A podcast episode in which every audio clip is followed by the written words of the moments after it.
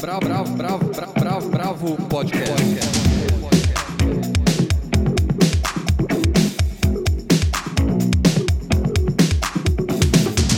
Alô, bem-vindos ao podcast da Bravo. Eu sou Guilherme Werneck e hoje estamos aqui Helena Bagnoli, Andrei Reina e eu. Ou seja, a gente está num um podcast um pouco desfalcado, mas é fim de ano, o Natal tá aí, as coisas são assim mesmo. A gente vai falar hoje um monte de coisa bacana. A gente começa com o Slam BR, que acontece no Sesc Pinheiros até domingo, e a final com representantes de todos os estados do Brasil. Depois a gente fala de O Irlandês, o filme do Martin Scorsese que está na Netflix, da ocupação ao Seu Valença no Itaú Cultural até fevereiro, do espetáculo Petrópera Itamar, putz grillen, concebido pela Anelisa Assunção em cartaz no Sesc Pompeia, da inauguração do Fama Campo, um espaço de land art no interior de São Paulo, e a gente termina com o anti-Bartleby hoje, ou seja, o melhor sim. Vai trazer uma série de dicas para o seu verão de séries, discos, livros e filmes. Bravo, bravo. É isso, vamos começar então pelo Slam BR. Andrei, qual que é essa história do Slam? É, bom, o Slam BR é o, é, o, é o campeonato brasileiro né, de, dessa modalidade específica de poesia declamada, né? E, e, é um campeonato muito especial porque ele é, traz pessoas de todos os estados brasileiros aqui para São Paulo e o, e o vencedor ou a vencedora é, no ano que vem representa o Brasil na Copa do Mundo do Slam lá na França. Mas como nem todo mundo conhece o que é Slam, eu achei para colocar a bola no chão, eu pedi para Roberto Estrela Dalva, que integra a organização desse evento e também apresenta lá, faz as vezes de MC, pedir para ela explicar o que é o Slam e como funciona esse campeonato. Salve, salve aos ouvintes aqui do podcast da Bravo. Eu sou Roberto Estrela Dalva e vim aqui falar um pouco sobre Slam, que são, ou Poetry Slam, né, que são campeonatos de poesia falada que estão no mundo todo e aqui no Brasil, com mais de 200 comunidades e 20 estados. E o que são os, os slams, né? São campeonatos de poesia falada que têm como como principais regras poemas próprios, no máximo três minutos, sem acompanhamento musical. É o poeta, a poeta ali, né, com a palavra, e é escolhido um júri com juradas e juradas que dão notas de 0.0 a 10.0. A, a maior nota e a menor caem. E é isso, né? O slam é um jogo, é uma brincadeira, importa menos a competição do que a performance o acontecimento em si. É, o Slam BR ele reúne é, os campeões e as campeãs de todos os estados participantes. Esse ano são 16 estados. E eles fazem, né, durante todo o ano, competições lá, os, as rodas de slam, e daí os, os, os, os melhores as, me, as melhores poetas vêm para cá, e isso é muito relativo, né, o que, que é o melhor. Quem foi campeão ali naquela circunstância, mas vem poetas muito bons, poetas muito boas, é imperdível assim o Slam BR porque traz sotaques, traz vozes de diversos pontos de vista, de, de, com diversas problemáticas, diversas belezas de métrica, de verso, de é, é uma diversidade muito interessante participar e ver, né, como o Brasil é um país é, diverso e como é o, Brasil tem pontos de conexão que, que são muito parecidos, né, nas, nas periferias é, nos estados, em estados muito distintos. Eu não arriscaria dizer, não tem como dizer quem é, não tem favorito né, no slam, porque não é, não, não tem a ver com o poeta, a poeta em si. Slam é performance e tudo faz parte da performance, né? São muitos fatores que fazem um slammer, como a gente chama os slammer, os poetas e as poetas de slam, é, ser campeão, campeã muitos. Então, o público influencia, os jurados e as juradas, o nível do nervosismo. Às vezes, um super campeão, campeã de um estado, ali não vai tão bem, e às vezes alguém que não está tão bem vai bem. Então, não tem. É, o que dizer. Geralmente, né, o ano passado a gente teve seis finalistas no Slam BR 2018, uh, um, um menino só e quatro mulheres três mulheres e um, uma pessoa não binária, em que foi inclusive a campeã, que é a Pieta Poeta de Minas Gerais. Então, é, vamos ver como é que vai ser esse ano, né? As mulheres vêm bem fortes sempre, a gente tem também não binários e tem trans, então vamos ver como é que vai ser esse ano. É, bom, então, é, esse, esse, campeonato acontece no, no Sesc Pinheiros. No ano passado aconteceu na praça, na pracinha ali, para quem não conhece o Sesc Pinheiros, ele é um prédio meio recuado, assim, alto, só que ele tem uma praça entre a calçada e a unidade do Sesc mesmo. Só que esse ano ele vai acontecer no ginásio, dentro do Sesc. A entrada é gratuita, inclusive. As eliminatórias já estão rolando enquanto a gente grava aqui. A gente está gravando na quinta-feira. É, no sábado acontecem as semifinais e no domingo é a grande final. É, como a Roberta já, já explicou para a gente o que é o slam, eu achei que seria legal a gente ter um exemplo né, de como é que funciona essa combinação particular entre poesia e ritmo. É, no ano passado, o grande prêmio foi para Minas Gerais, pelas mãos de Pieta Poeta. É assim que você encontra ela nas redes sociais, inclusive. Que além de declamar, também canta e enviou para a gente duas gravações com criações suas. É, primeiro a gente vai ouvir uma que se chama Jazz. Dava para ouvir o jazz. Um Stevie Wonder imaginário cantava na minha mente de terno rosa fúcsia. Hey, the road Jack, don't you come back no more, no more, no more, no more. E ela nunca mais voltou. Nunca mais ouvi a desgraçada do baixo centro com a camisa de seda para dentro e um suspensório em pleno século XXI. Ela tinha aquela cara de capa de livro quando falava comigo, fazia uma jam com meu batimento cardíaco e dava para ouvir o jazz. Era uma coisa tipo, I'm gonna find them all. And the Seven Nation Army couldn't hold me back. And I'm talking to myself at night because I can't forget. E ela me passou o back, passou por mim e dava para ouvir o jazz. A desgraçada usava sapato de brechó, bolavam na palha, fumavam de palha, me olhava e era palhaçada. E depois de um tempo, aquela altura eu já não conseguia mais entender o cabelo dela.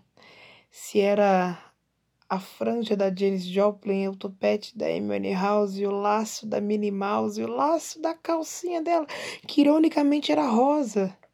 Por fora era tão trevosa, batom preto, fone de ouvido, poucas ideias, aquela cara nojenta de quem tá escutando Art Monkeys, mas eu sei que era jazz. E dava para ouvir o jazz com cada peça de roupa que ela tirava. Nunca mais ouvi a desgraçada? mas ainda dá para ouvir o jazz. E agora, para terminar, também de Pieta, é Saravá. Meu pai, que barulho é esse que vem lá do bambuzal? Meu pai, que barulho é esse que vem lá do bambuzal? É Inhansã de baleia dando e lá para guiar. Em anção de bale, oi dando e lá para guiar. Costuma chover aqui dentro, costuma trovejar, costuma não ter para-raio que suporte o que me inquieta, costuma ter chuva de pedra, não é fácil, é guerra. Minha mãe tem na mão uma espada. Na mão esquerda, um patacotô. Coroada com seu AD, você ainda acha que ela vai bater nas portas? Costuma fazer tornado no chão, costuma mesmo sangrar. Vermelho, no mínimo rosado, cor de fim de tarde, nebulosa. Minha mãe ganhou de Oxumaré seus raios, ela passa na frente, ela abre caminho, ela esmaga racismo, ela levanta as pedras no meu caminho com ventania. Ela, mãe, ela guia ela domina. Seca meu choro com tocha de fogo, me levanta áspera, me enche de uma força mátria, me atravessa, e eu sou toda ela. Minha mãe costuma me acordar de madrugada para me fazer dançar. Me faz sentir cheiro do sangue da mata manchado no fio da espada. Me faz ouvir as palavras de meu pai. Pata coroia que diz: Sobe em seu cavalo e crava a lança no dragão. Meu pai veio de Aruandá e a nossa mãe é Ançã. Meu pai veio de Aruandá e a nossa mãe é insã. Deixa girar, girar, saravá Yansan. Pieta Poeta, então, eu, eu adoro slam. Eu acho que tem uma, uma potência na, no slam que é muito, muito revigorante. Assim, é uma questão da urbanidade assim, do Brasil inteiro. Eu acho que isso não vou perder. Vou estar lá no sábado e no domingo. É o nosso cordel contemporâneo. Bravo, bravo, bravo, bravo. Bom, agora a gente vai falar de Irlandês, o filme do Martin Scorsese que está na Netflix, todos nós assistimos, mas quem vai puxar esse assunto é a Helena. Eu adorei. É, é mais um clássico de máfia do, do Scorsese, com todos os ingredientes necessários. É o Scorsese sendo o Scorsese é, super bem filmado, ele junta ali os titãs da, da interpretação, Robert De Niro, Al Pacino, Joey Pesci, para contar a história de um assassino da máfia cuja trama envolve os Kennedys e o líder do sindicato dos caminhoneiros, o Jimmy Hoffa, que é um personagem também real, que foi uma das pessoas mais importantes e poderosas nos anos 60 e cujo desaparecimento ainda hoje é uma incógnita, um completo mistério, ninguém sabe que fim de fato levou o Jimmy Hoffa. Bom, o Scorsese tem ali uma direção brilhante, ritmada, que aliada a um roteiro impecável, não nos deixa desistir das três horas e meia de filme. Né? Tem muitos recursos excelentes que vão ajudando essa narrativa. Eu adorei o uso de molduras, fotografias, aqueles pôsteres ali que vão indicando um destino que é geralmente violento de muitos dos personagens. É, é muito divertido e, e, legal como recurso, né? E é, a tecnologia de rejuvenescimento, que gerou um monte de polêmicas, etc., não me incomodou em nada, porque o que está em jogo ali são as atuações e elas são absolutamente geniais. Então é um trabalho muito forte, tem uma carga dramática, é muito bonito você ir percebendo e notando a relação dele com a família, que é uma relação muito dura, aquela filha que testemunha tudo, que sabe de tudo, que vai prescrutando aquele pai e que, que vai criando aquela dor, né, daquele relacionamento tão tão duro para ela, né? É, então, enfim, é um filmaço. E vocês, conta aí pra gente. Conta aí, me contem aí o que, que vocês acharam. É, eu gostei muito do filme. Eu tenho algumas questões com o rejuvenescimento, de vez em quando assim ele me incomoda um pouco.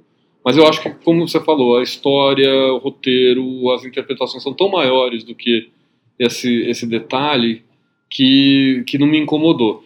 É, eu gosto muito do, do ritmo do filme. É um filme que, por mais que seja longo, ele me prendeu o tempo todo, eu achei muito legal.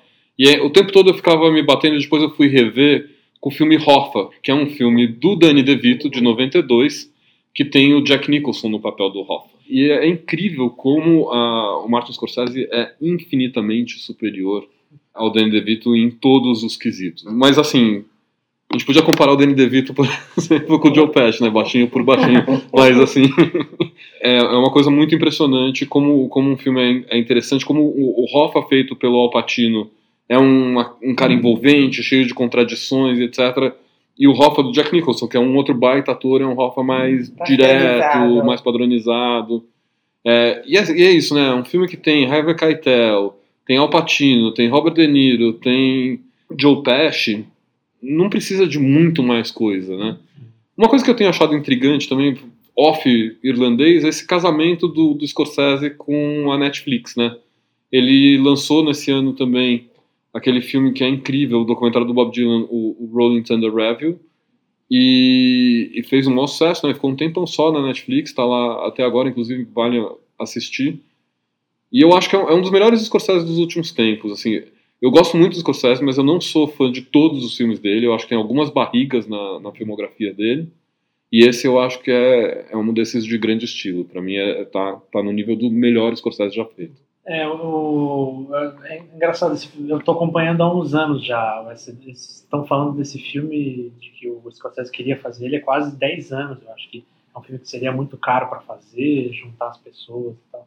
Finalmente ele conseguiu. E, e, além dessa mística já envolvendo o próprio filme, né, de reunir de novo, é, de reunir o Robert De Niro e o Al Pacino e todo esse elenco, tem é o tipo de filme que você assiste esse filme e todos os outros filmes de máfia ao mesmo tempo, né? Quase impossível você não associar, né? Então todos todo aquele vocabulário visual tá ali, né? Só que ao mesmo tempo, com o passar do filme, você percebe no que, que ele se diferencia também, né? O, talvez esse dado do, de todos serem homens com mais de 70 anos seja quase crucial, né?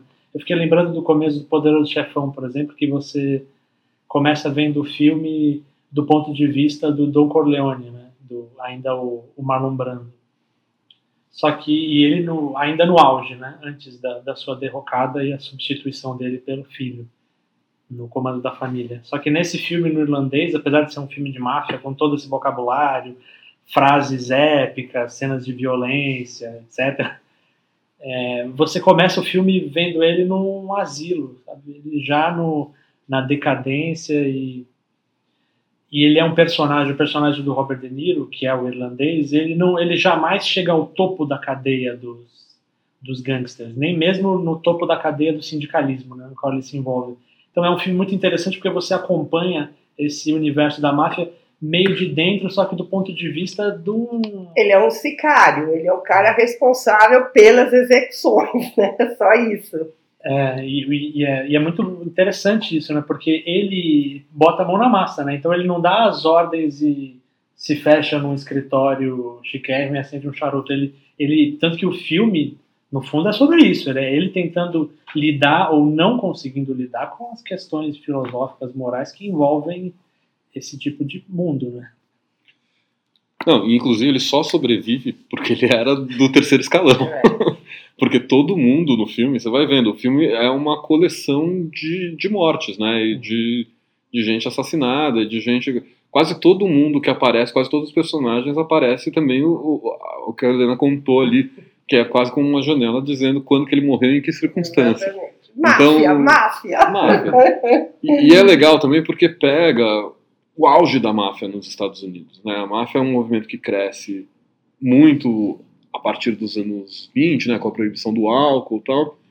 E ela chega num, num ápice ali nos anos 70 para os 80. E depois vai tendo uma derrocada por uma série de políticas públicas que vão indo é, muito fortemente atrás dos líderes da máfia. Isso também aparece no filme, que eu acho de uma maneira muito sutil, mas muito interessante.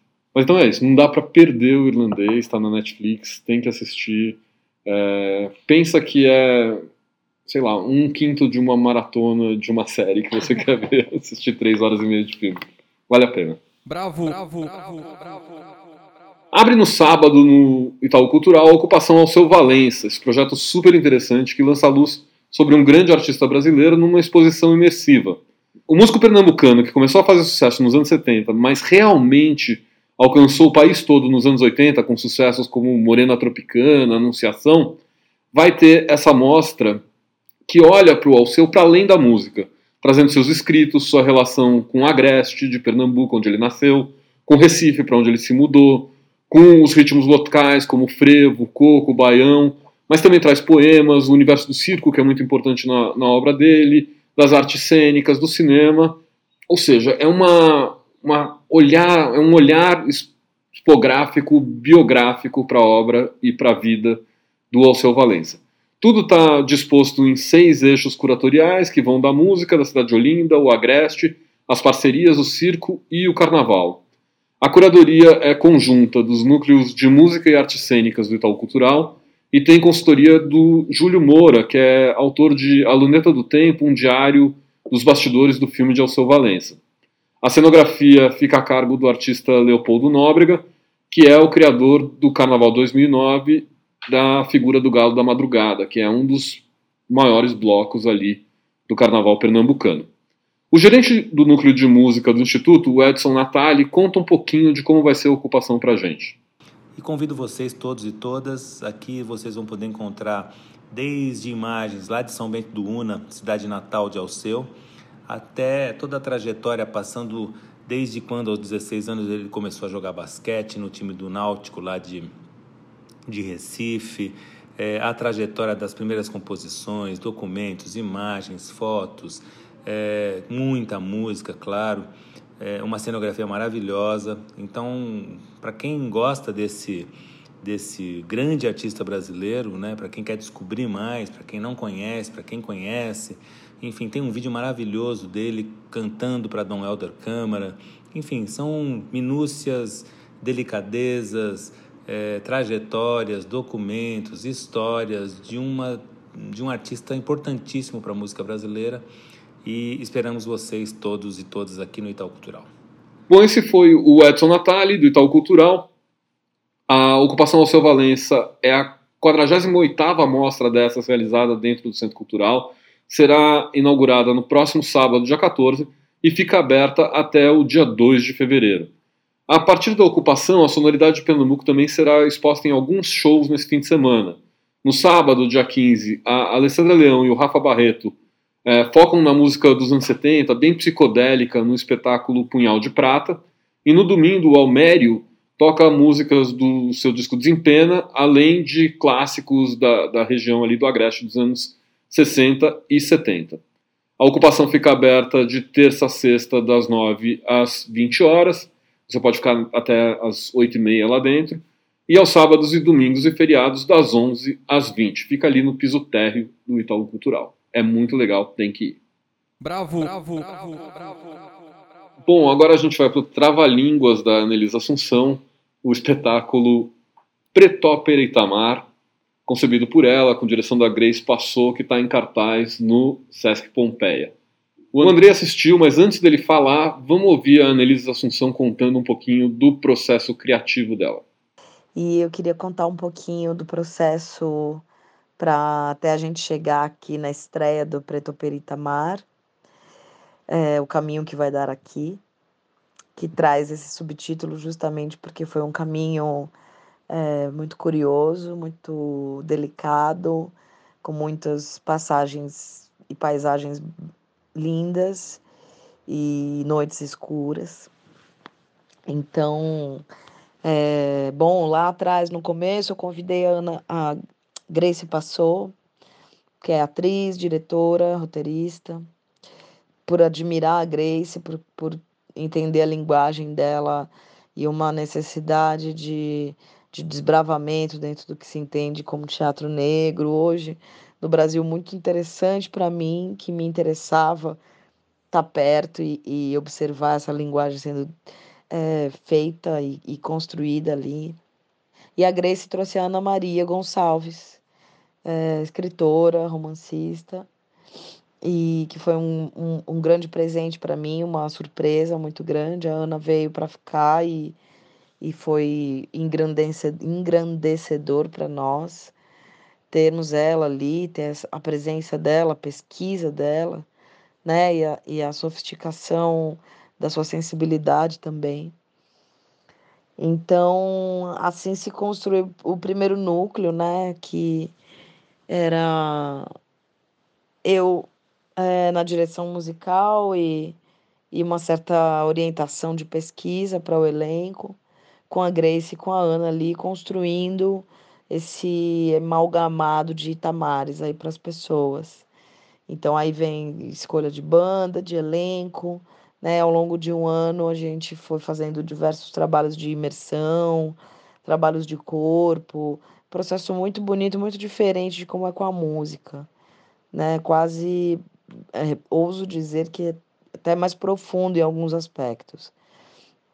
O teatro nesse sentido, né? Há um convívio é, muito maior entre as pessoas e há uma uma necessidade de se despir né, de outros outras outros sotaques, outros acentos, outros corpos, outras para poder a entrega ser cada vez mais limpa, né? E, e, e também isso é, claramente a gente visualiza nos resultados, né? Quanto mais profundo é o processo de imersão, mais mergulhado as pessoas conseguem estar, mais a gente consegue evidenciar.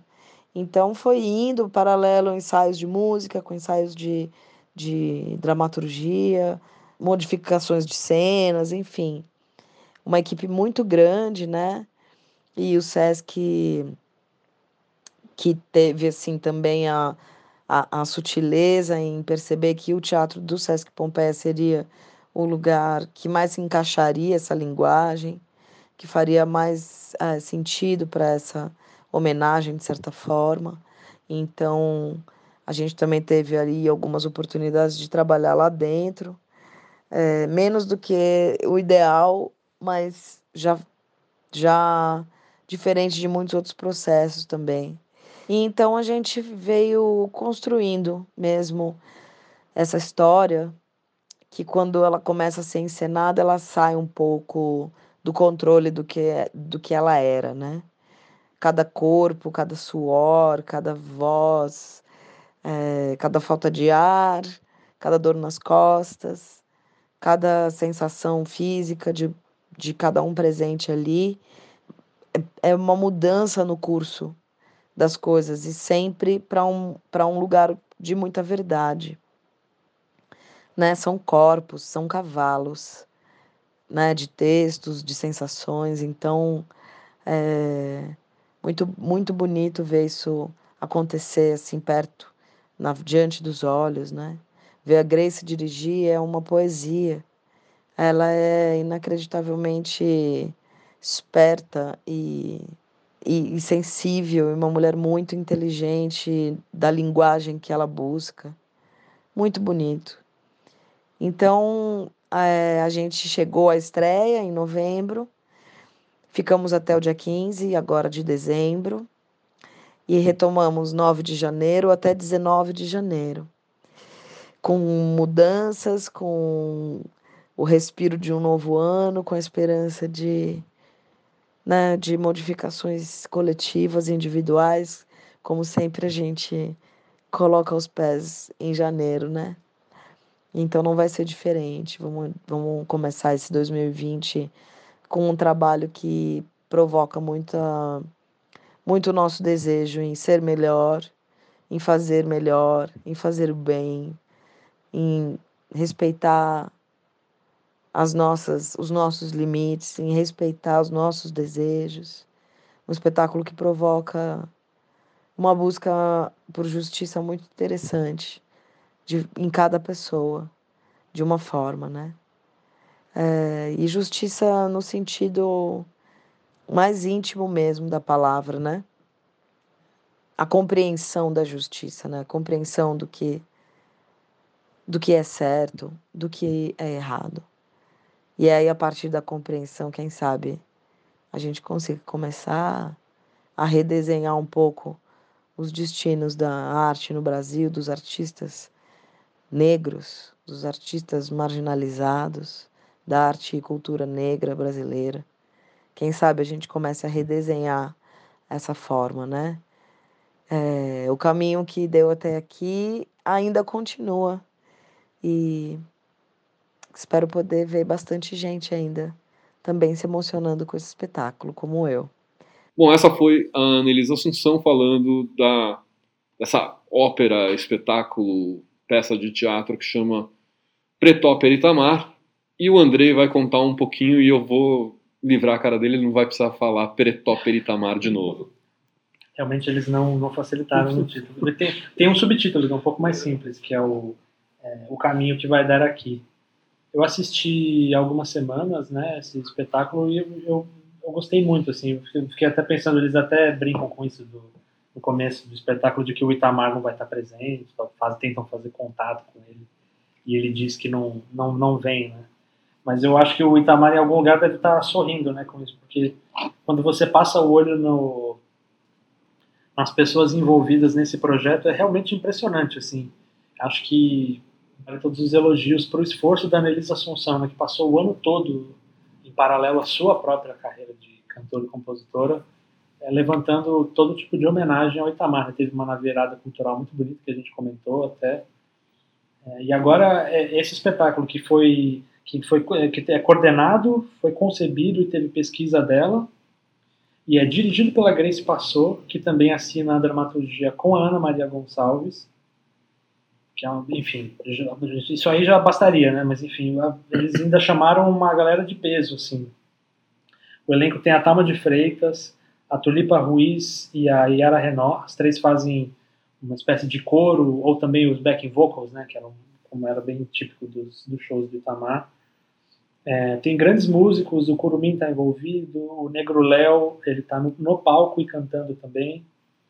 É, tem a presença, uma presença muito marcante da irmã do Itamar, a Denise Assunção, e é, é até curioso em algumas cenas a, como a, ela dá voz para os textos onde você ouve muito a marca da Grace Passou, é incrível, assim. Esse, ela permite quase a conexão entre a poética da Grace com a do Itamar. Né? Enfim, a, é uma equipe muito longa e que se dedicou a um projeto muito difícil, né? De, o Itamar é um, é um objeto difícil de ser fixado, né? Como a própria Ana Maria Gonçalves observa num texto do programa, do programa de espetáculo, ele meio que se propõe a ser um musical sem ser um musical, uma peça sem ser uma peça, uma ópera sem ser uma ópera. Ele tem um pouco de, ele tem um pouco de todos esses gêneros. Tem uma banda no palco tocando ao vivo, músicas do repertório do Itamar ou relacionadas a ele são cantadas. A gente tem cenas curtas, cenas longas, tem solilóquios, tem diálogos. Mas o espetáculo ele nunca se acomoda num desses gêneros, ele nunca se fixa neles. Ele é quase como se ele, ele passasse de um a outro na medida em que eles iluminam alguma coisa da trajetória ou da arte do, do Itamar Assunção. Eu acho que esse foi o grande acerto da Pretópera Itamar, porque essa inquietação formal que está em jogo a todo momento, no fundo, ela corresponde ao assunto do espetáculo, né? Que é a vida e a obra de um artista que sempre recusou as formas estandardizadas da indústria fonográfica. Ele sempre dialogou com o pop, com o rock, com o funk, com ritmos brasileiros de todo tipo, mas sempre de um modo muito inventivo, sem se permitir ser catalogado nunca, né? inclusive reivindicando para si a administração da sua própria carreira, né? não querendo se vender uma gravadora, etc. Na própria maneira de se mover pelo palco, o Itamar tinha alguma coisa disso, de ser um pouco esquivo, andando meio de revés, é, ou como a Grace coloca num texto do programa também, uma certa ginga, né? é, que eu acho que era uma ginga necessária naquele momento, talvez ainda hoje, para driblar todo tipo de obstáculo que se colocava diante de um artista como o Itamar, né? um artista negro, livre e independente.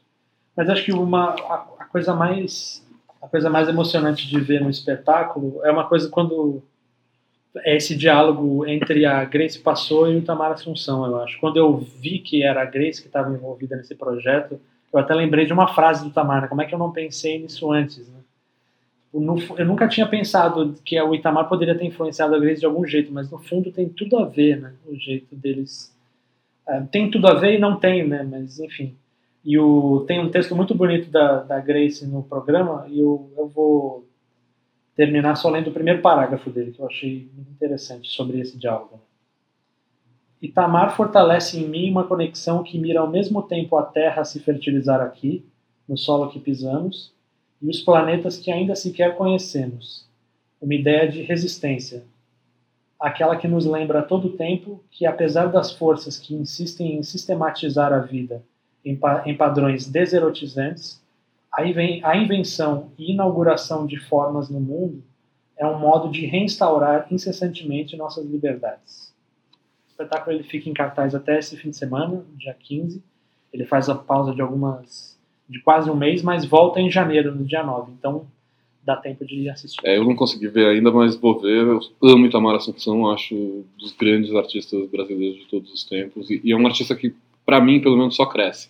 Conheci o Itamar na adolescência e acho incrível justamente isso, de como ele transita, porque ele é capaz de tocar um reggae e ao mesmo tempo fazer um, um disco de samba canção. É maravilhoso. Bravo, bravo, bravo, bravo. Bom, uh, agora a gente vai para o campo com a inauguração do Fama, um espaço de lenda art no interior de São Paulo. Uma coisa que é rara a gente ter espaços de lenda art no Brasil. Helena, o que, que você conta do Fama?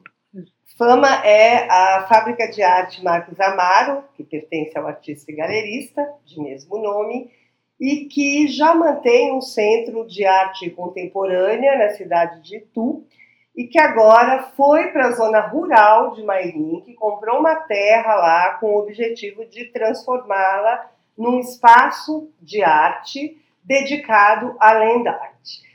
A land art é uma corrente das artes plásticas nascidas lá nos anos 50, que tinha como objetivo de sacralizar a, as, as obras de arte, tirá-las do museu, é, das galerias e levá-las para espaços onde, é, de um lado, as pessoas pudessem conviver, se misturar a eles, que de preferência estivessem fora dos centros urbanos, mas elas também podem acontecer no meio das cidades, e cujo maior é, objetivo, se podemos dizer assim, é a efemeridade. Né? Então, essas obras de artes, na verdade, a graça dela é não ter sido feita para durar para sempre. Ela está lá ao sabor da, da, das intempéries da natureza e ela vai se transformando junto com a natureza. Na verdade, quem dá a forma final dessas obras são as modificações provocadas pelos fenômenos naturais. Um dos propósitos da Lendarte é fazer com que o espectador, o visitante, se mobilize para ir até a obra de arte. Normalmente não está fácil, não é simples. Então, isso já faz parte é, da, do percurso, já faz parte dessa interação do espectador com a obra. Ele deixa de ser um mero observador e passa a ser um agente à medida que ele escolhe se deslocar, ir e fazer a experiência. Ele está indo único e exclusivamente para viver essa experiência. Então, é, é a partir daí que foi criada a Fama Campo. E essa primeira obra, feita para o local, só tem uma obra, é da artista Márcia Pastore, que é uma escultura de terra, ali a céu aberto, né? É, que vai sendo transformada dia a dia pela natureza. Então, o que a gente vai ver hoje não vai ser o que a gente vai ver em seis meses, nem o que estará ali em um ano. Essa escultura chama-se transposição e é um deslocamento e contenção de terra. E para contê-la, né, a artista usa também a técnica da taipa e vai criando no terreno formas geométricas. Como ela é feita da mesma terra que foi removida, a obra se mimetiza com a paisagem. Então, a Márcia usou ainda é, cimento, vergalhões de ferro, pedra moída, capim, e no fim tem a acomodação da obra na natureza, que é, como eu já disse anteriormente, quem vai dar a forma final do trabalho. Então, nós vamos ouvir agora o, o fundador, o Marcos Amaro, e a artista Márcia Pastore contando para gente um pouco como é que foi esse processo. Isso aqui era o sítio de um amigo meu. Eu vi o terreno, achei que o terreno era muito legal. Falei, poxa, eu quero fazer alguma coisa de arte aqui. E aí pensei na land art, na arte na paisagem, como uma alternativa interessante para o Brasil, né? Porque o Brasil não tem muitos projetos que levam em consideração esse tipo de arte. A ideia inicial era que isso aqui fosse um parque de esculturas linear. Eu tinha me reunido naquele momento com alguns amigos, com alguns colegas, e a gente estava debatendo o que seria isso aqui. A gente falou, bom, a gente precisa de uma mulher também no time, né? E aí veio o nome da Márcia, assim, da Márcia Pastore. Que... E a gente comissionou a Márcia para fazer um trabalho. Então ela ficou entre a ideia, o convite e a execução dois anos para realizar esse trabalho que se chama transposição. Eu retirei uma porção de terra, fiz um corte no terreno, retirei uma porção de terra e coloquei ao lado, causando um redesenho na paisagem. Quando eu recebi esse convite, eu nunca tinha trabalhado num lugar nessa dimensão e nem ao céu aberto. Enfim, eu estou trabalhando com materiais encontrados aqui, mas a gente entende esse redesenho, a gente entende que isso foi feito pelo homem por causa da geometrização. Então, eu precisava que esse corte fosse tivesse esse plano muito reto e as linhas muito retas para causar um atrito nesse paisagem que é quase mimético, na verdade. Para mim tem uma outra coisa que é muito importante, é que é a localização da obra no terreno. A gente tem que fazer um longo caminho até chegar nessa obra. Ele precisa ser achado no lugar, ele não se dá imediatamente quando a gente chega, ele não aparece. Então, essa peregrinação, esse caminhar vai trazendo, a gente vai enxergando o trabalho vai aparecendo no horizonte. Você enxerga uma linha que é reta. E aí, uma vez que a gente chega no trabalho, que a gente experimenta o trabalho, ele tem uma parte alta e uma parte baixa, porque eu fiz uma transposição. Eu retirei uma porção de terra, então tem um negativo, e pus ao lado, que é um positivo. E você pode andar por esses lugares, pelos negativos e pelo negativo e pelo positivo.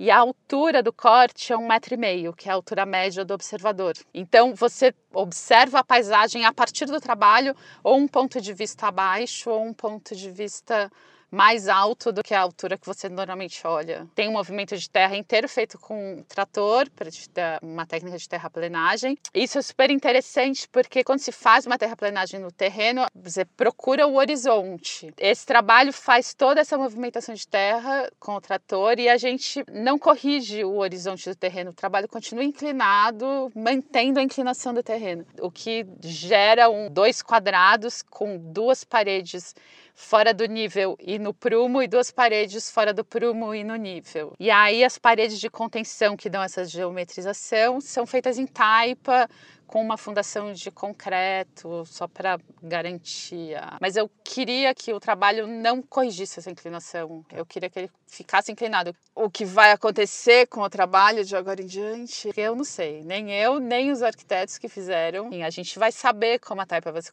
comportar nessa situação, ao ar livre, sob chuva e sol, enfim. A gente vai saber daqui a uns anos. Bom, essa foi a Márcia Fastori falando sobre o Fama Campo. E agora a gente vai para um momento diferente aqui no podcast. A gente vai fazer o anti-Bartleby, ou seja, o melhor sim. A gente escolheu entre a redação toda, mas só nós três vamos falar sobre as obras. Mas a gente escolheu cinco livros, cinco séries, cinco filmes e cinco discos para quem vai tirar umas férias como a gente agora, para curtir nesse, nesse verão. É, não necessariamente são coisas com tema de verão, não necessariamente são leves, mas são obras boas com para quem tem tempo para fruí-las, digamos. Então vamos começar é, pelas séries. E a gente vai começar com a primeira série, que é a série da Netflix Sintonia, do Condzilla, e o Andrei vai falar. Enfim, é, é uma série que inaugura dentro da Netflix uma nova possibilidade né, de se ver e ouvir com alguma legitimidade, né, no limite do possível, né, do que se pode fazer na Netflix, a experiência de se viver na periferia de São Paulo. Né? Então essa série talvez seja vale a pena ser vista justamente por isso, como um primeiro experimento, né, de como ver esses corpos, esse jeito de falar, de andar, essas experiências numa plataforma como essa, né, com alcance global.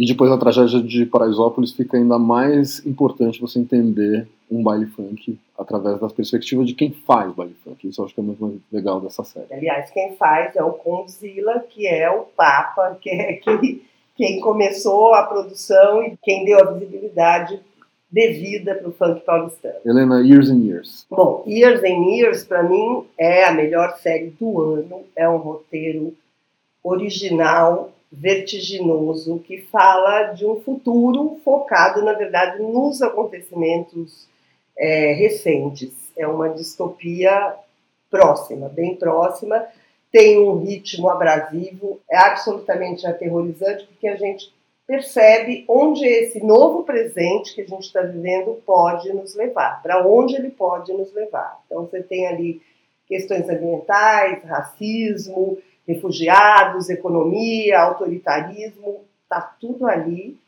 É, e apesar da tragédia, é temperado por um excelente humor inglês.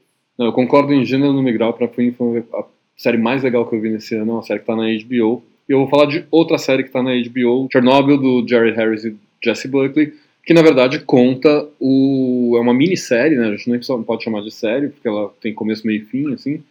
E ela conta o desastre nuclear de Chernobyl no fim do governo soviético. É uma série sombria, é uma série desesperadora. Foi muito baseada no livro A História Oral do Desastre Nuclear, da Svetlana Aleyevich. Tem grandes atores, nem tudo é, é exatamente uma reconstrução, mas você tem reconstruções de época muito legais. Por exemplo, às vezes entram áudios que são reais mesmo, que foram gravados em Chernobyl. E, e, eu acho que esse foi um, um evento nuclear que, que, colocou o mundo numa outra perspectiva e acelerou, inclusive, a queda do regime soviético. Então vale muito a pena assistir. É, parece longe, mas está perto. A gente ainda tem muita usina nuclear funcionando no mundo. E tudo bem que nem todas estão num desmanche de um regime que já estava abrindo o bico economicamente, mas é sempre uma pulga que fica atrás da orelha. E tem um detalhe que a gente não falou quando a gente conversou sobre a série aqui. Tem uma música linda de uma cellista islandesa que eu adoro, que chama Hildur Nadottir. Vale muito a pena também ouvir a trilha da série. Bom, acho que nós estamos aqui bem soturnos, porque a próxima indicação também é trágica. Olhos que Condenam, da Ava DuVernay, que está na Netflix. Também é um soco no estômago. É, é, sobre uma história real que se passa em Nova York, em 1989, onde cinco adolescentes entre 14 e 16 anos são coagidos a confessar o estupro de uma mulher. E aí, a partir daí, eles são presos e têm a melhor parte da vida deles destruída. Então, a série vai mostrando o sistema de justiça todo errado, um racismo estrutural que impera e, e por aí afora, né? É, essa série tem que ser vista porque a gente tem que refletir sobre esse punitivismo como saída para tudo e sobre esse mundo da impunidade e, e, da injustiça social. Chega, a gente não pode parar de pensar nisso. Desculpem aí. É isso aí. E uma das saídas do punitivismo é o fim da guerra às drogas, que é o início do Pico da Neblina, nosso último indicado, que é uma série da HBO feita pela O2, que justamente começa com o dia em que a maconha é legalizada no Brasil. E não é a maconha medicinal, é a maconha mesmo, assim, a boa conha, aquela que todo mundo quer fumar e não pode. E daí é, ele é o pano de fundo para a gente também trazer duas histórias, uma periférica e uma da classe média e da classe rica paulistana.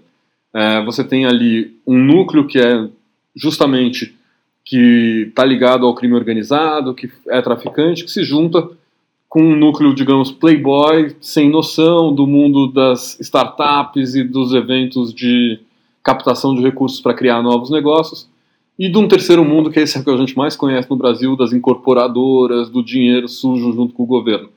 Tudo isso para dar um molho para essa série que é muito interessante, que é muito bem escrita, que é muito bem dirigida e, e, que faz e que tem momentos de tensão, que tem momentos de aventura e que tem momentos também de comédia. Assim, tem um elenco excelente, alguns atores novos que não são muito conhecidos, mas também alguns atores que já estão aí há, há muito tempo, como a Maria Zilda, por exemplo. Vale a pena, é muito legal.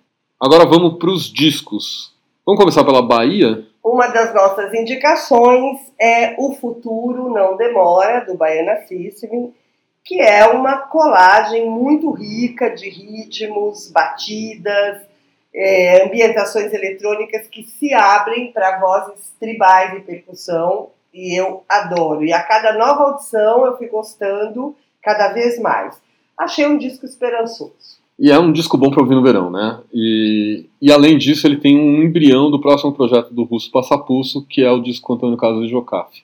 E agora você, Andrei, o que, que, você manda? Bom, eu vou indicar aqui o Música para Cordas, do, do André Memari, que foi lançado pelo selo Sesc, é um disco duplo é, que reúne diversas peças encomendadas ao, ao, compositor. O André Memari é um compositor jovem, né? ele começou muito cedo, mas ele já é um dos mais importantes tanto da música de concerto, mas também nesse no trânsito, né, com os idiomas populares da música. Ele é. também toca jazz, música brasileira. Ele lançou um disco esse ano que são versões em jazz trio do, de músicas do Clube da Esquina, por exemplo. Mas esse disco, música para cordas, tem encomendas para concerto, né? E como o próprio nome já diz, geralmente com formação de orquestra ou de câmara, de câmara, em que as cordas são tem algum protagonismo ao lado do piano do próprio Demari. Né? As, essas composições elas recuam desde 2006 e vêm até até os dias mais recentes e elas mostram muito bem esse trânsito dele, né? Nesses esses vocabulários. Para quem não encarar de ouvir de uma tacada só o disco duplo, que é um pouco longo, eu destacaria as Shostakovichianas dele e o e o concerto para piano, jazz trio e orquestra, que acho que mostra muito bem duas facetas tão diferentes que cabem num compositor só. Muito legal. Agora eu vou falar de um disco que é o contrário, um disco que não tem nem meia hora. Mas talvez seja a meia hora mais potente da música brasileira. É o disco Little Electric Chicken Heart, da Ana Frango Elétrico. Para quem não conhece ainda a Ana Frango Elétrico, tem que conhecer. Ela é uma cantora e compositora do Rio de Janeiro. Ela tem 21 anos. Esse é o segundo disco dela. Ela tinha feito um disco sensacional no ano passado, que foi um dos indicados na Bravo também no final do ano, que chama Amor Maço Queima. Mas esse disco ele é mais luxuoso no, na produção, ele é cheio de metais. Ela disse nas entrevistas que ela estava ouvindo Nora Ney, ou seja, estava né, ouvindo samba canção, pra, buscando inspiração. Mas na verdade o que você ouve é um som muito dos anos 60 no disco, mas ao mesmo tempo é um som atualizado. Não é um som dos anos 60 como você tivesse emulando um Mutantes, embora tenha até um pouco do humor dos Mutantes, essas coisas todas. Mas é, é muito legal, são letras incríveis e uma sonoridade que eu não ouvi na música brasileira nesse ano. Assim, a sonoridade realmente, a produção é impecável. Macumbas e Catimbós, da Alessandra Leão, é outra das nossas indicações e é um disco que, para mim, traz a, a, essência do Brasil, a força do tambor, né, a música sagrada dos terreiros de Umbanda e Candomblé, o Ijexá, é, mostrando a contribuição desses ritmos para a formação da musicalidade nacional. É incrível. Gui, você entrevistou bastante, falou com ela. O que, que você achou do disco? Eu amo o disco. A primeira coisa que eu destacaria é a YB conseguiu ali gravar o tambor de um jeito que eu nunca ouvi na música brasileira. Então isso já é uma coisa impressionante. A outra é essa mistura de músicas que são músicas ritualísticas, músicas cerimoniais, e músicas da própria Alessandra. Então, é, esse equilíbrio é muito bem-vindo no disco. É um disco que eu adoro, foi um disco que eu ouvi muito esse ano, é, vale muito a pena. Agora eu vou falar de um outro disco que é um descasso daí de todos esses nomes aqui, talvez seja o único de um medalhão mesmo da, da MPB, que é o Besta Fera do Jardim Macalé. Não precisa dizer nada do Jardim Macalé, né? Talvez um dos violões mais importantes da história da música brasileira, um dos mais inventivos, é, uma das prosódias mais peculiares. E aqui, o, o Jades, que há muito tempo não fazia um disco de músicas inéditas... 20 debru... anos, 20 anos sem, sem gravar, né? Sem fazer um, um, um disco de inéditas. É, exatamente. Ele tinha feito aquele disco Eric Rocha, mas era, era pro filme, então eram as músicas antigas. Então... E aí ele se junta com essa turma nova, foi a mesma turma quase que, que fez ali o disco da Elza Soares, os dois penúltimos discos da Elza Soares, não esse último que é mais fraco, né?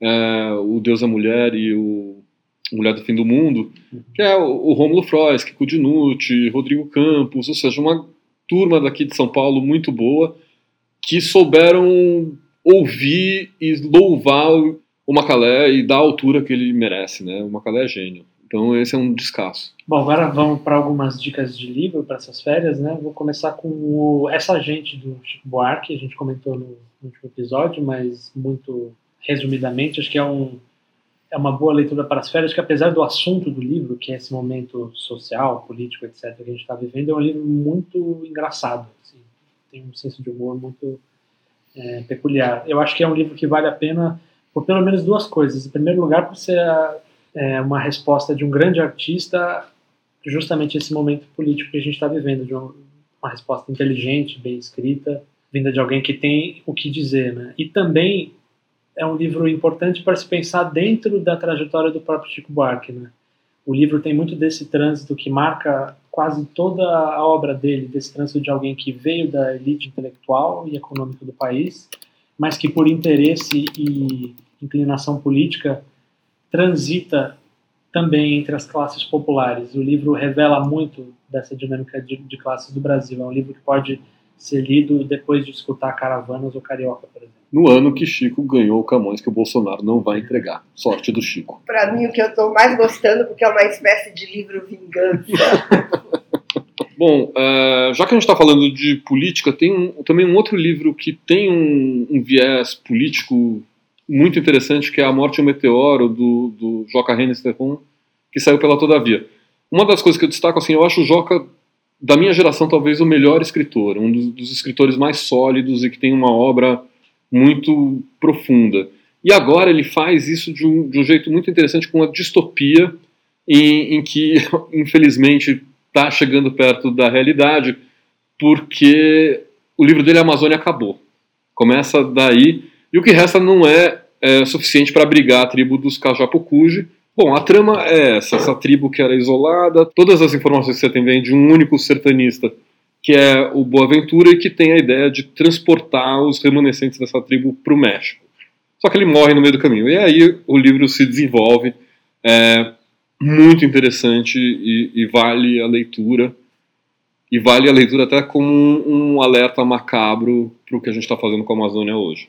É, bom, vou falar do último livro do Milton Ratum, Pontos de Fuga, que foi lançado no mês de novembro, e que é o segundo livro da trilogia O Lugar Mais Sombrio, que foi iniciada em 2017 com a publicação do A Noite da Espera. A Noite da Espera retrata um, um grupo de, de jovens à sombra da ditadura militar e se passa em Brasília. Nesse segundo livro, a história continua a mesma, saem alguns personagens e entram outros, é, e ele continua focado na história do protagonista, do, do Martim, e o que acontece só muda, na verdade, a geografia com a transferência da narrativa para a cidade de São Paulo. Então, Pontos de Fuga, ele trata também, é, além das questões da ditadura, né, desse momento rico que é a passagem da juventude para a maturidade. Então, é um livro lindo, sensível e uma ode à preservação da memória. Para mim, o Milton Ratum é, sem dúvida, um dos nossos maiores escritores. É, é obrigatório. Sem dúvida. Agora eu vou falar de uma das nossas maiores poetas, uma poeta jovem, que é a Ana Martins Marques, que lançou esse livro dos Jardins, que é uma pérola. São só 21 poemas numa edição costurada à mão, linda, e que ela fala. A Ana Martins Marques ela tem essa coisa muito próxima de falar de coisas prosaicas, de coisas é, da natureza, e a partir dessas coisas ela dá significado à existência, à sua obra poética, ao valor das palavras. Então ela fez isso com a casa, agora ela faz com os jardins. Nesse livro também ela, ela traz escritoras para esse mix. Então você tem é, algumas homenagens a escritoras como a Sylvia Plath, como a Laura Riding, como a Origens Fontella. É, é um livro curto, pequeno, mas uma grande obra de arte. Assim, eu acho que é para esse momento das férias que você quiser um pouco de escapismo? É, para mim, a poesia da, da Ana, né, ela é acolhedora sempre, ela tem ali uma simplicidade pensada, né, precisamente pensada, e é sempre uma experiência de linguagem. Bom, é, continuando, eu vou falar, vou também indicar aqui, em nome da redação, é um livro de uma outra jovem escritora, que é a Jarridia Reis, uma escritora de Juazeiro do Norte, e o livro dela desse ano é O Redemoinho em Dia Quente. É, a Jarridia esteve na Flip esse ano, ela é uma cordelista, e esse é o seu primeiro livro de contos. São 30 contos onde ela discute questões de gênero, de raça, é, com focos nas mulheres do Cariri, em Pernambuco. O Almir falou sobre esse livro num dos podcasts e ele fala que esses contos, eu não li esse livro, aliás, vou fazer esse exercício também nas férias, que é, são contos que têm uma grande variação entre o humor e a seriedade, tudo temperado com muita delicadeza. Então tá aí uma autora para a gente ficar de olho.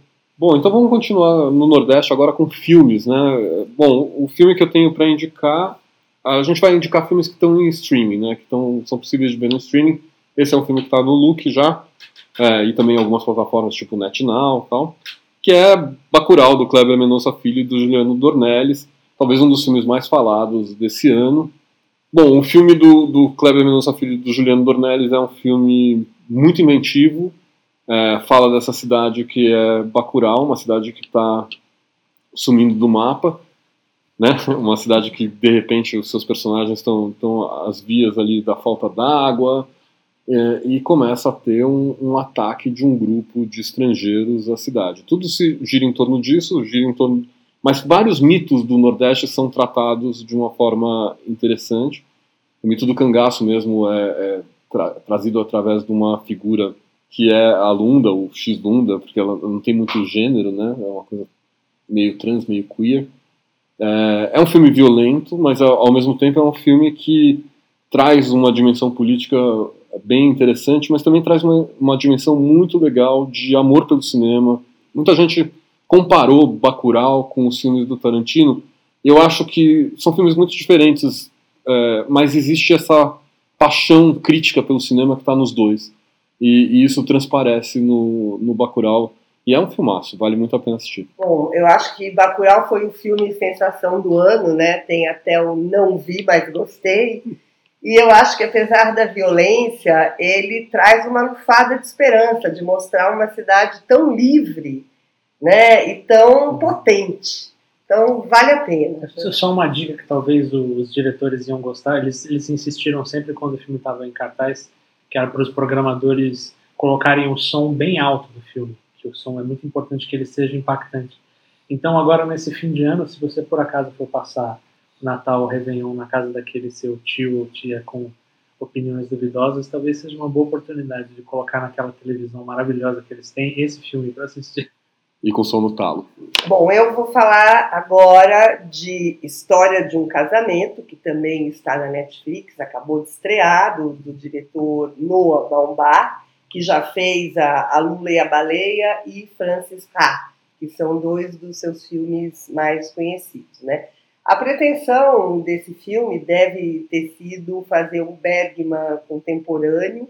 É, a inspiração deve ter sido cenas de um casamento do, do Bergman, já que a câmera procura repetir os mesmos movimentos, a luz é igualmente dramática, os cortes é, são secos, mas está longe de parecer um Bergman. O filme conta a história de um casal, ela é uma atriz, ele é um diretor de teatro, que parecem absolutamente perfeitos, mas decidem se separar. E a trama vai ser a saga desse divórcio, dirigida, na verdade, por dois advogados urubus. Né? É, ali a Scarlett Johansson é, está incrível, faz um trabalho maravilhoso. O Adam Driver também é um bom filme. Ele não me comoveu tanto quanto tem comovido aí a maioria das pessoas, mas acho que vale a pena ver. É um programaço para Netflix. É, ainda na, nas opções da Netflix, é, eu vou indicar o documentário Estou Me Guardando para Quando o Carnaval Chegar, do Marcelo Gomes. É um documentário que se passa na cidade de Toritama, no, no, no agreste de Pernambuco, e talvez seja um filme complementar ao Bacurau, né? Porque esse filme do Kleber Mendonça e do Juliano é, apresenta um, um, tipo de cosmopolitismo utópico quase possível na, na periferia do, do, do, país. O, no caso do documentário do Marcelo, esse é a outra face disso, né? Como é, os procedimentos do capitalismo mais avançado podem transformar uma pequena cidade num lugar onde as pessoas vivem acordam, respiram, dormem o trabalho incessante de, da produção de jeans. Mas é, o, é, importante dizer que o filme não é só uma mera denúncia disso, né? É um documentário muito bem feito e que fala muito sobre o Brasil. Eu recomendo demais que vocês assistam.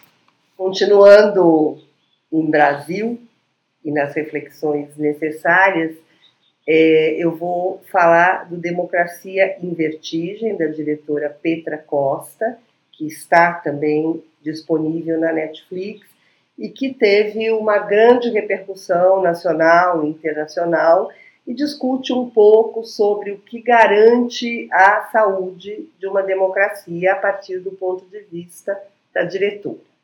É uma leitura pessoal, posturada literalmente pela voz dela, né?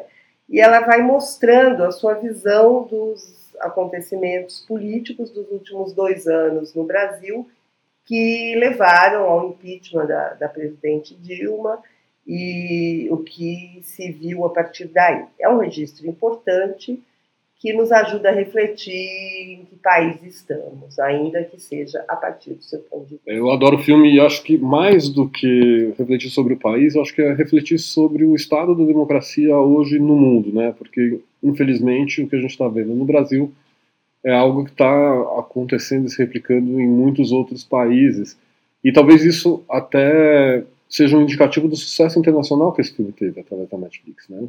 Muita gente fora de outras realidades conseguiram entrar, embarcar no filme, e não só para entender a realidade brasileira, mas também para entender essa realidade, sei lá, do Brexit, a realidade da Hungria, a realidade do próprio Trump, que talvez sofra um processo de impeachment. Bom, é isso. Então eu vou dar a última dica. Na verdade, vai ser uma dica muito curtinha, porque a gente falou dele neste podcast, que é o irlandês do Martin Scorsese. Ou seja, a gente falou muito de HBO nas séries. Curiosamente, a gente está falando muito de filmes na Netflix. Mas não perca o irlandês, perca ali uma. ganhe umas três horas e meia assistindo. Vale muito a pena. A gente vai dar um tempo no podcast agora, a gente vai tirar umas férias, todo mundo, e a gente volta na terceira semana de janeiro. Um abraço a todos, bom final de ano. É isso aí, um 2020 um pouco mais auspicioso para todos. Isso aí, gente. Feliz ano novo e força para todos nós, né? Força na peruca. Beijos. Bravo, bravo, bravo, bravo, bravo, bravo, bravo, bravo podcast.